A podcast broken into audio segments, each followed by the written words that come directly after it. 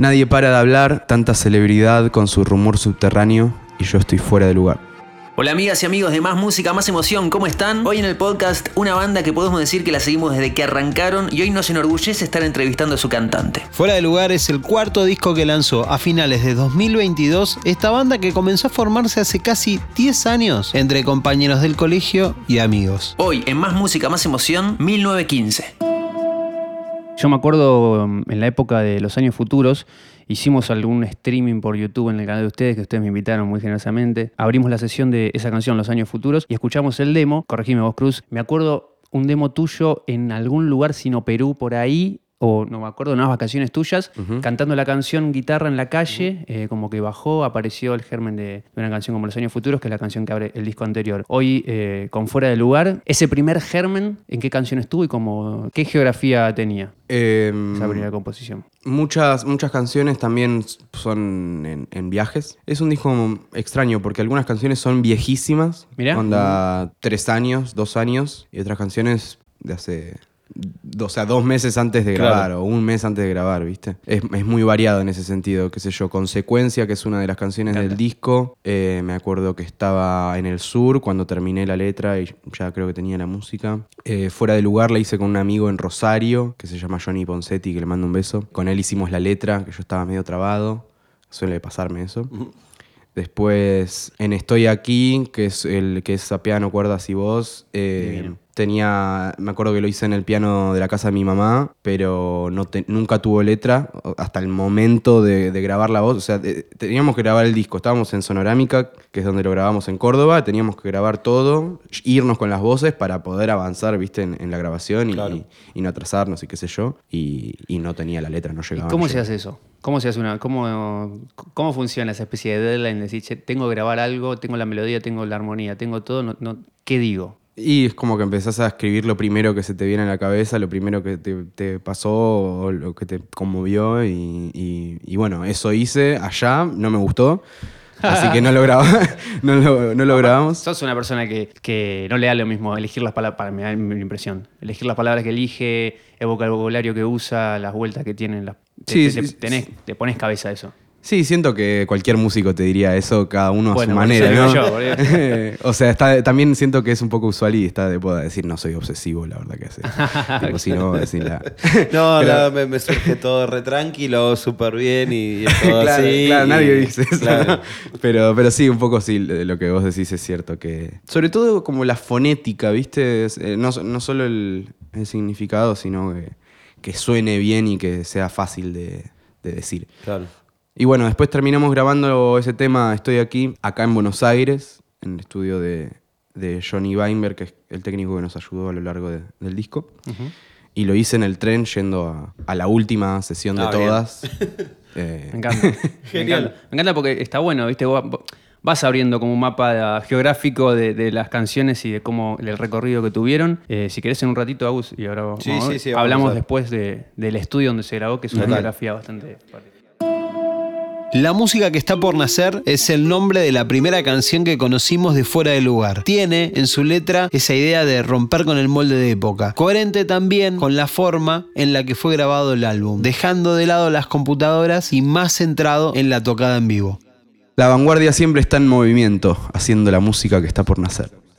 Un poco fuera de lugar como disco entero, es, es un poco eso, la- el hacer algo diferente, algo que no Claro. encaja y también, y también desde, desde el punto quizá más personal, eso, como una declaración de, bueno, somos diferentes, no, no solo lo hacemos, sino que somos diferentes y estamos orgullosos de eso y, y queremos exponerlo y- y Y no lo escondo, voy a Total. Claro, claro. Eh, entonces sí, el proceso de grabación fue diferente a lo que suele ser hoy en día. El proceso fue en vivo, o sea, no- como vos decías, no, no pasó nada por una computadora. O sea, no, no fuimos a maquetear y grabamos a ver qué hace el bajo. No, o sea, fue como se hacía, cuando- como lo hacíamos cuando empezamos, cuando tenía, teníamos 16, 15 años. O sea, grabábamos Claro. el ensayo con un celular eh, y el siguiente ensayo mejorábamos algo y lo grabábamos de vuelta. Claro. Y así Una, una cortita, solo por hoy arranca con una, una cuestión media como, como acústica, media de demo. eh, tiene. Sí, que es eh, un, varios mix de ambiente eso. Y, y lo toqué y lo canté al mismo tiempo. Bien. Y bueno, tiene desafinaciones y corridas sí, de tiempo, como si haciendo alusión a una, una un demo. Claro. Y bueno, te decía que el, el disco entero es como, bueno, tratar de, de proponer algo diferente, tanto en las letras como en la, en la música, y también ser lo más sinceros posible con nuestra, con nuestra esencia, ¿viste? Eh, que nuestra esencia creo que es el vivo, el show en vivo, Claro. lo que más demuestra lo que somos, entonces eh, un poco por eso la idea de grabarlo en vivo y un poco... eh, sí, eso, por, por eso queríamos ser fieles a eso. Y en cuanto a lo de la música que está por nacer, sí, es eh, un poco también, a lo largo de todo el disco hay varias referencias, Claro. ¿no? A, a- a como un mundo un poco de fingir y, y del, del la- el caretaje. Y, Puedo ser un pedante en la mediocridad. Claro. Puedo hacerlo a mi modo, por lo menos probar. Sí, como... Quizás es la música que estamos haciendo. Está buena esa. Sí. Eh, sí, sí, sí, es, bueno, se entiende, es bastante literal. Por un lado, el- algo, no sé si hacer algo recontra pochoclero para, no sé, éxitos y... Como es un personaje, Claro, obviamente, ¿no? Top Eh, 40, digamos, la lista de Claro, 40 canciones. claro. O si ser un, un viste, un yacero. eh, claro, es no, arriba del Claro, monóculo y tener una nota. Claro, esos son los dos extremos. No, nosotros lo vivimos con, con naturalidad, o sea, hacemos la música que queremos escuchar y que queremos hacer. O sea, eh, más que nada es eso en este disco, es decir, es pensarte arriba de un escenario, porque generalmente lo, lo que me pasa cuando escucho música que me gusta o cuando compongo es como que me imagino automáticamente eh, tocándolo arriba en un escenario. Entonces Mira. eh, era todo, la, la idea era a ver qué quiero hacer cuando esté parado ahí arriba del escenario, qué es lo que me dan ganas de, nos dan ganas de, de estar tocando. Y lo que nos da ganas de tocar es algo un poco más rockero, un poco más crudo, un poco más sincero y decir letras un poco más directas. Eh, y, y todo fue hacia ese lado.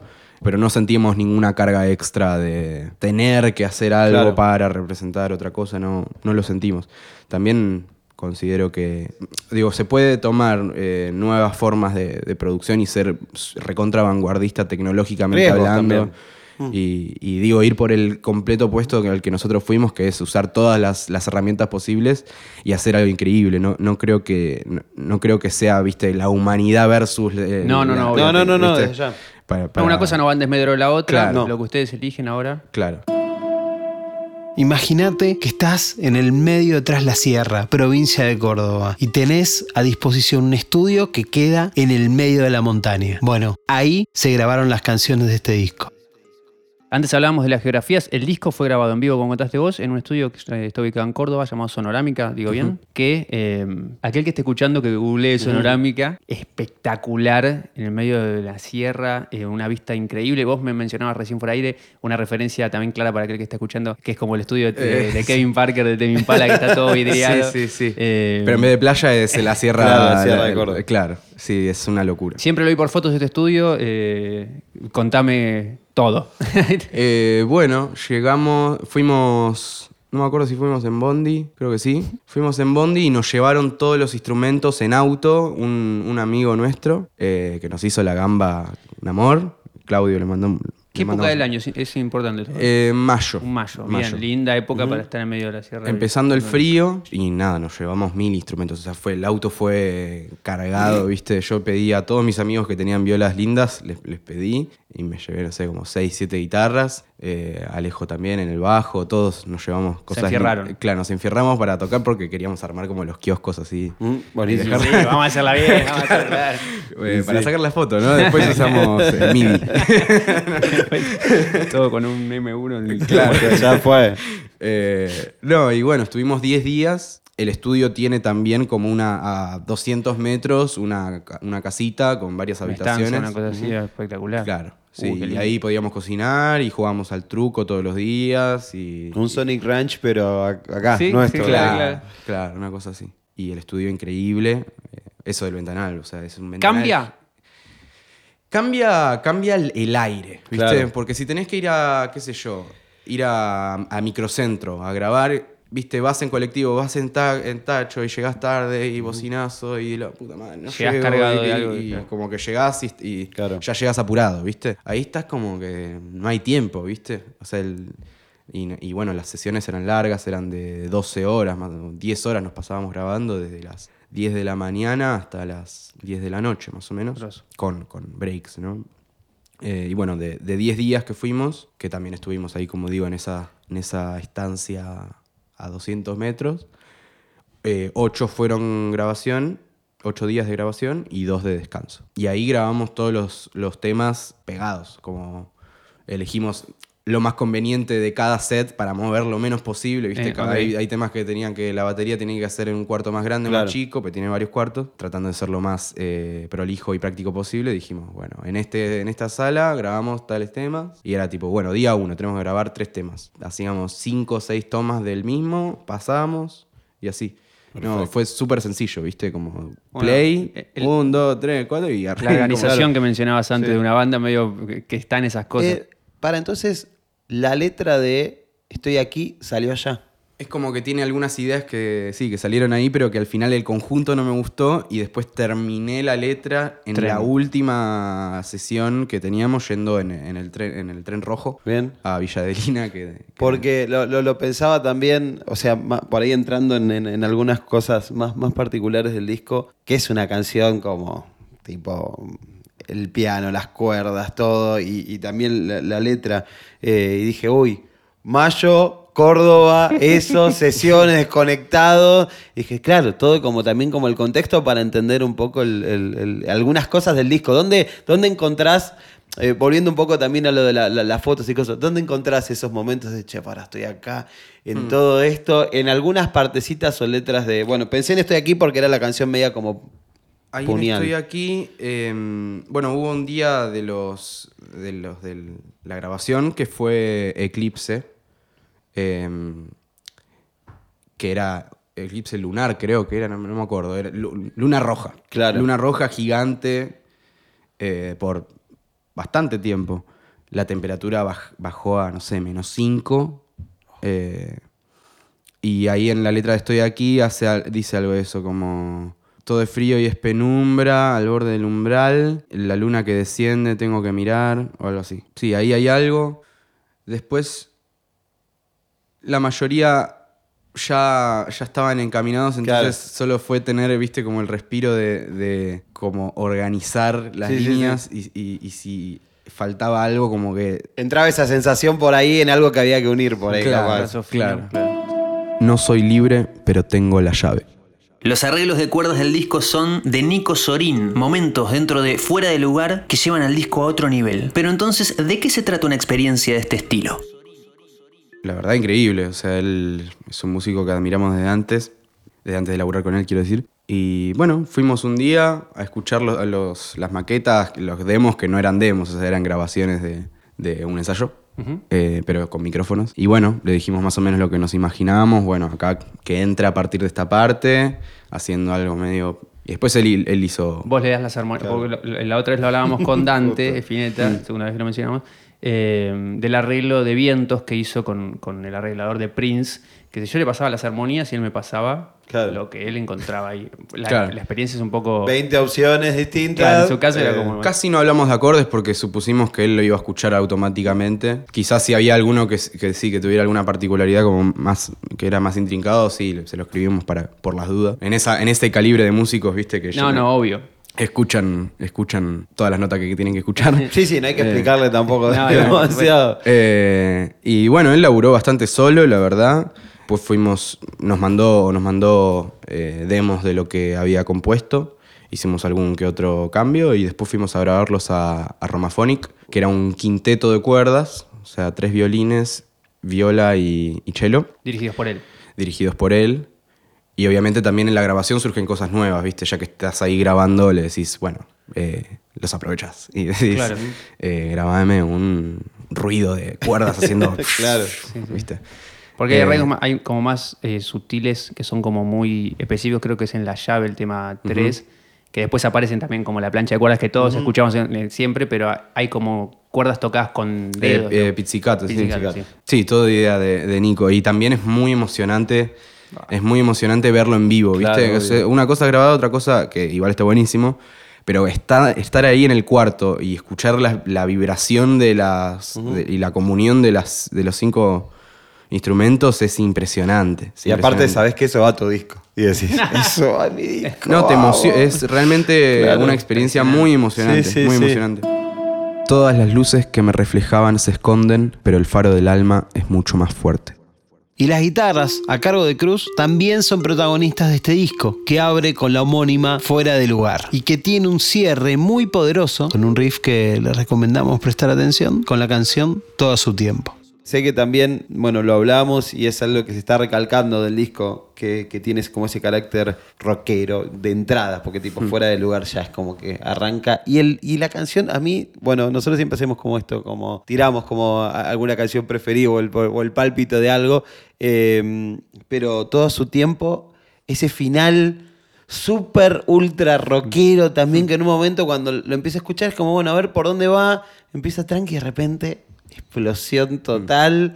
Eh, contame un poco de esa canción. Hablame de esa canción porque es la que hoy me está cebando un montón. Fue quizá la más eh, que yo tenía menos, digamos, menos, menos pensado y que más vimos con los pibes. Tenía solamente el, el- el riff eh, más pesado, Claro. el del estribillo. Como más o menos tarareaba la melodía arriba, pero después de eso no tenía nada. Y buscamos varias cosas ahí con los pibes. De hecho, tengo un montón de, de demos que a veces les mando a los pibes como, che, mirá cualquier cosa que hacíamos con este tema Claro. al principio y capaz era, viste, otra canción. Mira lo que, lo que lo transformamos. Claro, claro, mira cómo terminó. Y también hay que confiar en ese primer germen que es Sí. cualquier cosa. Sí, Porque en sí, esa sí. cualquier cosa Sí, de ahí, Va, ¿qué bien. onda? Qué zarpado temazo, temazo, me Sí, sí. encantó, me encantó también mucho escucharlos así, en esa. Sí, recontra. Es más como grunge. Sí. Eh, y sí, no sé, es un tema que habla, la letra habla como de la paciencia, ¿no? Es, es bastante, se explica solo, de Claro, todo claro. su tiempo, como, como esas cosas que, que a veces solo es cuestión de, de esperar, no, no hay que hacer nada, que no hay que interferir, ¿viste? Solo, solo tener paciencia, que a veces me cuesta, ¿no? Eh, Same. pero... Sí, re, adentro. Debe ser por eso que también ahí hubo, hubo un mensaje que me bajó, me parece. Pero, pero Te interpeló Me de interpeló, me interpeló, me interpeló. Eh, porque también pensaba en, en- creo que es Paranoico la canción que cierra Los Años Futuros, que es una canción tranquila. A mí me pasó lo mismo que a bueno, va a cerrar el disco, veníamos de Estoy Claro. aquí, que es la canción anterior, Claro. y de repente me despeinó un temazo para cerrar un disco de una manera distinta Sí, mal. a lo que... Estábamos en la duda, de hecho, cuando estábamos armando el tracklist. ¿De enrocarlo? claro, no sabíamos con cuál queríamos terminar con él. Porque estoy aquí termina una nota grave de piano, que es como que cierra. Era un buen cierre también. Ujú. Pero sí, era como eso. Justamente pensamos en Paranoico y los años futuros como. que, claro, hagamos, hagamos lo contrario. Un disco pensado para tocar en vivo, compuesto pensando en quién vas a escucharlo cuando- una vez que pisen los escenarios. ¿Qué pensás que va a pasar cuando, cuando eso pase con, con fuera de lugar ya en el bolsillo? ¿Y qué querés que pase? Yo quiero que esté más poguero el público. No que no digo que no lo esté, eh, pero más, más. Sí, le estás Eh, dando las herramientas claro. acá para que lo hagan. Y bueno, lo de siempre, la verdad, o sea, la música es diferente, pero, pero un poco el objetivo es, es siempre expandirse y, y hacer que más gente conecte con, con la música, que al fin y al cabo lo importante es que en ese, en ese rato que vos toques estemos todos y todas en, en sintonía y, y eso, que haya comunión y que haya... Y, y también... Sobre todo que, que haya inspiración, ¿no? O sea, que la gente venga a ver el show y se lleve la idea de, de hacer algo. Que resuene en el otro. Claro, que den ganas de crear algo. ¿no? Hermoso. También lo, lo- lo hablamos con usted, Cine de Melo, eso de abrir cabezas e inspirar mentes jóvenes para que las cosas eh, pasen. Total, Eh, como que, que- que está, esa necesidad también es. Me parece que, perdón que vuelva sobre esto, pero es como hay unas necesidades que empiezan a surgir ahora en este tiempo, que aguante que haya bandas que lo pueden canalizar, o sea, que tienen las herramientas para hacerlo, pero me parece que, que- que está eso, salir de lo que habitualmente se está haciendo, generar una respuesta, porque algo. no, no siempre está eso. O sea, no, no, no todos los artistas agarran y dicen como, obviamente, la, la comunión con su público y todo, pero me parece que como esa vueltita además no la escuchamos tan habitualmente. Como, che, a ver qué hacen con esto. Y es como una responsabilidad, ¿viste? O sea, no solo, no solo por el hecho de que hay gente que paga la entrada y, y hay como una cosa económica, sino también por la responsabilidad del lugar donde estás, por la atención que recibís de la gente. Tenés que hacer algo con eso positivo, no sé, siento que... Pero es- podría ser hacer una canción y nada más, ¿eh? O sea, Claro. re- recontrapasa eso. No sé, escucharte decir como, che, a ver qué les pasa con esto, a ver qué, qué otra cosa sale de acá. O sea, cómo sigue Claro. también la, la rueda creativa. Eh, Ahora vamos a hacer un show, o sea, esto también no es, objetivo, no es un objetivo, es también una realidad, que es que vamos a hacer un show totalmente nuevo con acompañamientos visuales y escenográficos, como para siempre también llevar el show a un, a un nivel más y, y seguir creciendo, eh, no solo, no solo en, en la parte mm, musical y de tracklist del show, que, que eso es algo que por suerte, al ser un, un disco que está grabado en vivo, va a salir aceitado porque ya estábamos ensayados, eh, sino, bueno, también esto, que, que sea un, un espectáculo, un, sí, algo que visualmente también, eh, la pilcha, la- lo que pase, los momentos, eh, que, que te lleves un- una sorpresa y, y que de ese lado también sea inspirador. Conectado con eh, el apoyo visual que tiene el disco ahora, Claro. estamos hablando. Claro, sí, hay un concepto que es eh, fuera de lugar, que, bueno, por un lado esto, lo, lo, lo que está descolocado, lo que está fuera de lugar, pero también está acompañado visualmente de un concepto que es como la vigilancia, ¿no? O sea, si algo está fuera de lugar, significa que también hay una vigilancia de lo que está bien y lo que está mal, ¿no? Eh, y esa vigilancia la plasmamos, por un lado, en el videoclip de la canción, del single Fuera de lugar, que está en un, en un ascensor y hay unas cámaras de seguridad. Después en el visualizer hay un, hay, está filmado todo con cámaras de, de seguridad y la, el arte de tapa es una cámara. de seguridad. Exactamente. Entonces, eh, un poco seguir con ese concepto seguramente. En un lugar eh, grabado de Visualizer que podría ser un mapa de Conte De contar. Totalmente. Eh, sí, el assault. Sí, el El assault. Clásico. Eh, muchas, muchas gracias, por- Gracias. Por, tu tiempo. Hablamos fuera de aire también de un, de un recorrido casi personal. A mí me tocó acompañarlos en, en un ¿Re? stream hace Sí. mucho tiempo por Instagram. Sí, me recuerdo. Eh, le mandamos un beso al amigo J. Sí. Después en pandemia también hicimos cosas. En el show que hicieron en streaming también aparecí yo, me colé en un momento para mandar un saludo. No ¿Eh? me estoy acordando ahora. no, pero eh, juntarnos acá eh, en este marco de podcast Sony Music Filter Sur significa mucho para nosotros y Sí. que ustedes puedan hacer el disco que, está- que hicieron también en este marco. Creo que es importante y, y- y lo celebramos y estamos agradecidos. Sí, muchas gracias a vos por bueno, seguirnos eh, desde tanto tiempo y un placer un, que di- así sea. un- un difusor, realmente una, una persona. No, pero lindo, me, me gusta pensarlo siempre, Sí, ¿verdad? sí, No, sí, pero sí, es verdad también, esto no lo va a decir él, pero en muchas, muchas entrevistas que nos, nos hicieron a nosotros, siempre cuando le preguntan por ahí qué escuchar, hay, hay dos artistas, eh, Seba, Santa Cruz uno, y durante un, un tiempo también era 1915, que después ya 1915 no fue necesario. Sí, obvio, 1915, No te fue dice, "Ah, no me no me Más recomiendan vale, algo". Pero me acuerdo también de muchas entrevistas donde, donde Fede le, No, les daba con- esa arenga. Con sinceridad. Y está bueno. También lo, decía- lo pensaba en términos de decir, bueno, dentro de la familia Sony, poder hacer el disco que hicieron, grabarlo donde lo grabaron. Claro, Total. sí. Bueno, muchas gracias también a la gente de Sony, que, que, bueno, es nuestra primera experiencia y, y estamos muy agradecidos de todo el equipo que, que está ahí laburando. Gracias por tu tiempo. Aguante, gracias, Gracias, a ustedes. Momento de cierre de pequeñas reflexiones eh, del episodio con 1915, con Cruz, que se sentó acá. Parte de la familia de Filter Sur nos pone muy contentos. Es una banda que creemos mucho. Aguante, está, está buenísimo ver eh, eh, cómo se va ampliando este universo y la posibilidad de entrevistarlos. Eh, me gustó mucho el disco, Sí. le dije a Cruz de todo su tiempo ese cierre súper guitarrero, rockero y, y lo que significa en términos de riesgos. Como jugársela eh, es algo que, que- que me encantó y que súper banco de, de- de esta etapa de 1915. Lo hablaba fuera de- del aire, no se lo quise decir al aire, pero le pregunté si había escuchado el disco de Dante. Hablamos un poquito del disco de Dante, del evento en Saldías. Claro. Eh, y dije, si yo si tuviese que armar un festival, Dante en 1915 en el mismo escenario. Me dijo, Sí. estoy. Así que si querés, vamos a armar. Vamos a gestionar eso. Son El- dos discos que me parece que van, que van bien. El festi de Más Música, Más Emoción. Se, se, se hace, se Ahí va. cocina. Listo, perfecto. Eh, sobre todo porque muy buen vivo. Sí, muy buen amigo. Va a haber una, hay una, una apuesta y sobre todo lo que nos contó también que están armando. Eh, bueno, si quieren sugerir algunas bandas, artistas Sí. que fueron parte del festival, va. vamos a buquearlas en los Perfecto. comentarios de este video. Un podcast que fue cambiando la piel, que se fue vistiendo distinto conforme fueron pasando las temporadas, pero que conserva esa, esa cosa, esa especie de, de energía linda de charlar con un músico que admirás, sea en el formato que sea, eh, sea por Zoom, sea presencial. Y que nos quedemos todos después de la nota como diciendo, che, ¿qué, qué estuvo? Quiero escuchar Hermoso. ya". La pasé bien. Y hoy pasó lo mismo, así que estamos contentos y agradecidos. Agustín. Genoni. Federico Vareiro. ¿Nos vemos pronto? ¿Nos escuchamos pronto? Sí, creo que nos vamos a ir viendo igual. Sí.